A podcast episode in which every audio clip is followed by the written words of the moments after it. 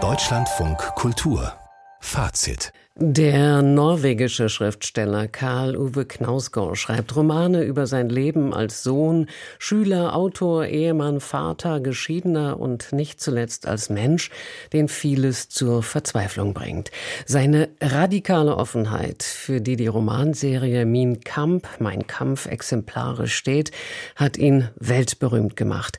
In Deutschland ist der Originaltitel aus verständlichen Gründen nicht übernommen worden. Es werden stattdessen die sechs Romantitel genannt. Mit Ausschnitten aus dem ersten, dem zweiten und dem sechsten Buch der Serie hat die amerikanisch-litauische Regisseurin Jana Ross nun einen Theaterabend für sechs Schauspielerinnen und Schauspieler geformt. Tobi Müller kommt aus der Uraufführung von Sterben, Lieben, Kämpfen im Berliner Ensemble.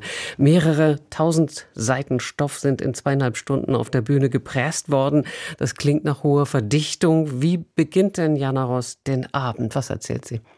Na, sie entzerrt das erstmal räumlich, muss man dazu sagen. Bettina Meyer hat so ganz verschiedene Podeste auf die Bühne gestellt. Da gibt's eine Bibliothek, da gibt's ein Sofa aus dem Elternhaus, da gibt es eine Küche, wo irgendwann auch mal gekocht wird. Das wird alles ein bisschen entzerrt und ineinander ähm, geschoben. Ich, ich, gut, ich meine, die Bücher von Knausgard sind ja doch eher sehr langsam erzählt. Proust schon fast, sagen einige Kritiker, andere bezweifeln das wieder. Da gibt's sehr viel Raum, da muss man nicht so verdichten. Es sind immer noch zweieinhalb Stunden. Äh, das ist natürlich lang, wenn man da ohne Pause drin sitzt im Theater und viel Holz, aber allzu dicht ist das eigentlich nicht. Das sind, wie gesagt, die drei Bücher, eins, zwei und sechs. Es geht da äh, um den Vater, ganz wichtig, um die Familie mit den kleinen Kindern, was das so mit sich bringt für den Herrn Schriftsteller. Da wird es äh, auch manchmal lustig tatsächlich. Und über den Tod und die Verbindung des Schreibens ähm, mit dem Krieg eigentlich. Und wie das am Anfang anfängt, was das eigentliche Problem ist, was die Inszenierung inszeniert, das hören wir gleich mal ganz am Anfang, wenn die Figur von Knausgard, äh, gespielt von Gabriel Schneider, selbst beginnt.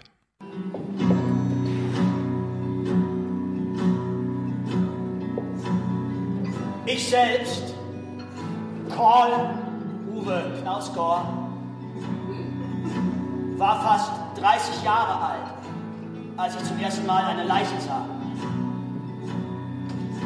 Mein Vater war gestorben im Haus seiner Mutter, in einem Sessel.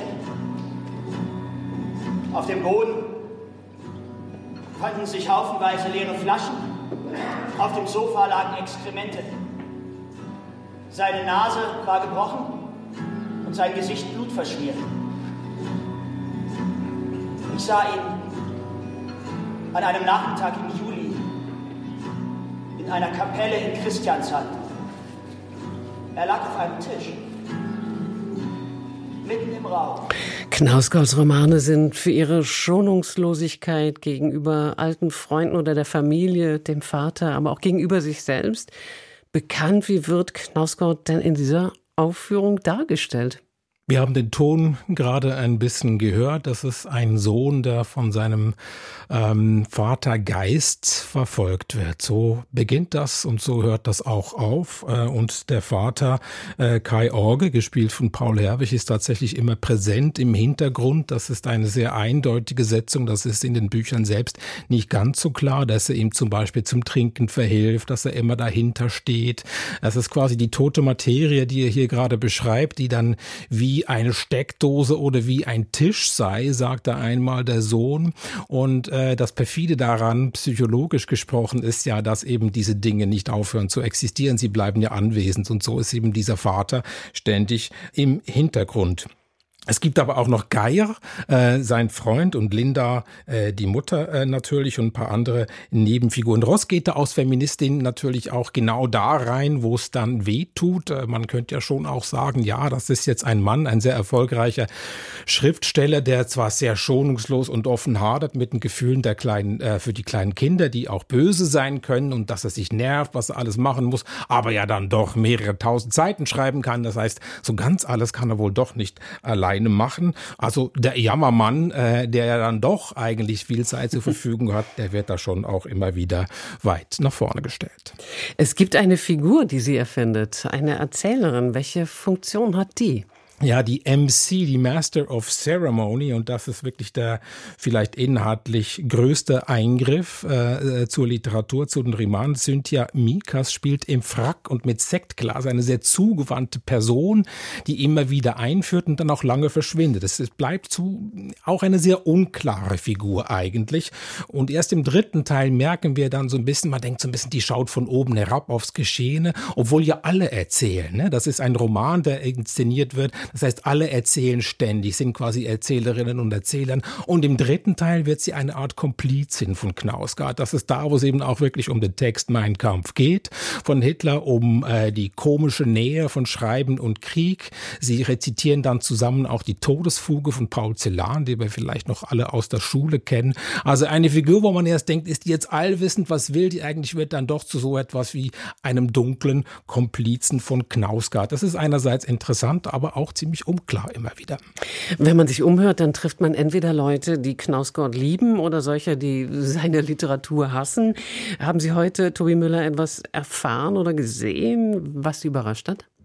Nicht immer, aber in einem zentralen Punkt auf jeden Fall. Und das ist Linda, die Gattin, gespielt von Kathleen Morgeneier. Das ist eine ganz hervorragende Schauspielerin zum einen. Zum anderen hat sie wirklich auch die komplexeste Figur. Wir wissen da eigentlich nie genau, was ist hier jetzt los. Sind das berechtigte ähm, Klagen, die sie auch hat, diesem Mann gegenüber? Oder wo beginnt da der Wahnsinn? Was sind da eigentlich die Symptome? Und die wird dann auch eingeliefert, immer wieder äh, ins Krankenhaus und in psychiatrische psychiatrische Anstalten und Kathleen Morgeneier kann das so wunderbar spielen, dass uns dieses Wissen immer wieder entzogen wird und wir tatsächlich nicht wissen, was hier Sache ist. Diese Tiefe der Figuren haben die anderen ähm, nicht immer. Die sind dann tatsächlich eindeutiger, wie eben der Vater, ne, der da quasi der ist, der, wie soll ich sagen, die Trauer oder das Mannsein, was ein Mann zu bedeuten hat, auch weitergibt, woran natürlich Knausgard als Figur dann auch immer wieder leidet. Das sind ja auch Bücher über das Mannsein, ne? wie man quasi leidet an diesen Rollenbildern.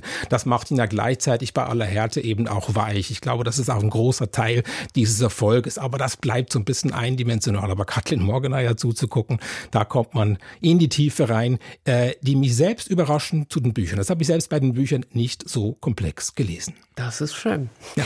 Sterben, lieben, kämpfen heißt das Stück, das Jana Ross am Berliner Ensemble inszeniert hat. Tobi Müller war in der Uraufführung. Vielen Dank für Ihren Besuch im Studio. Danke auch.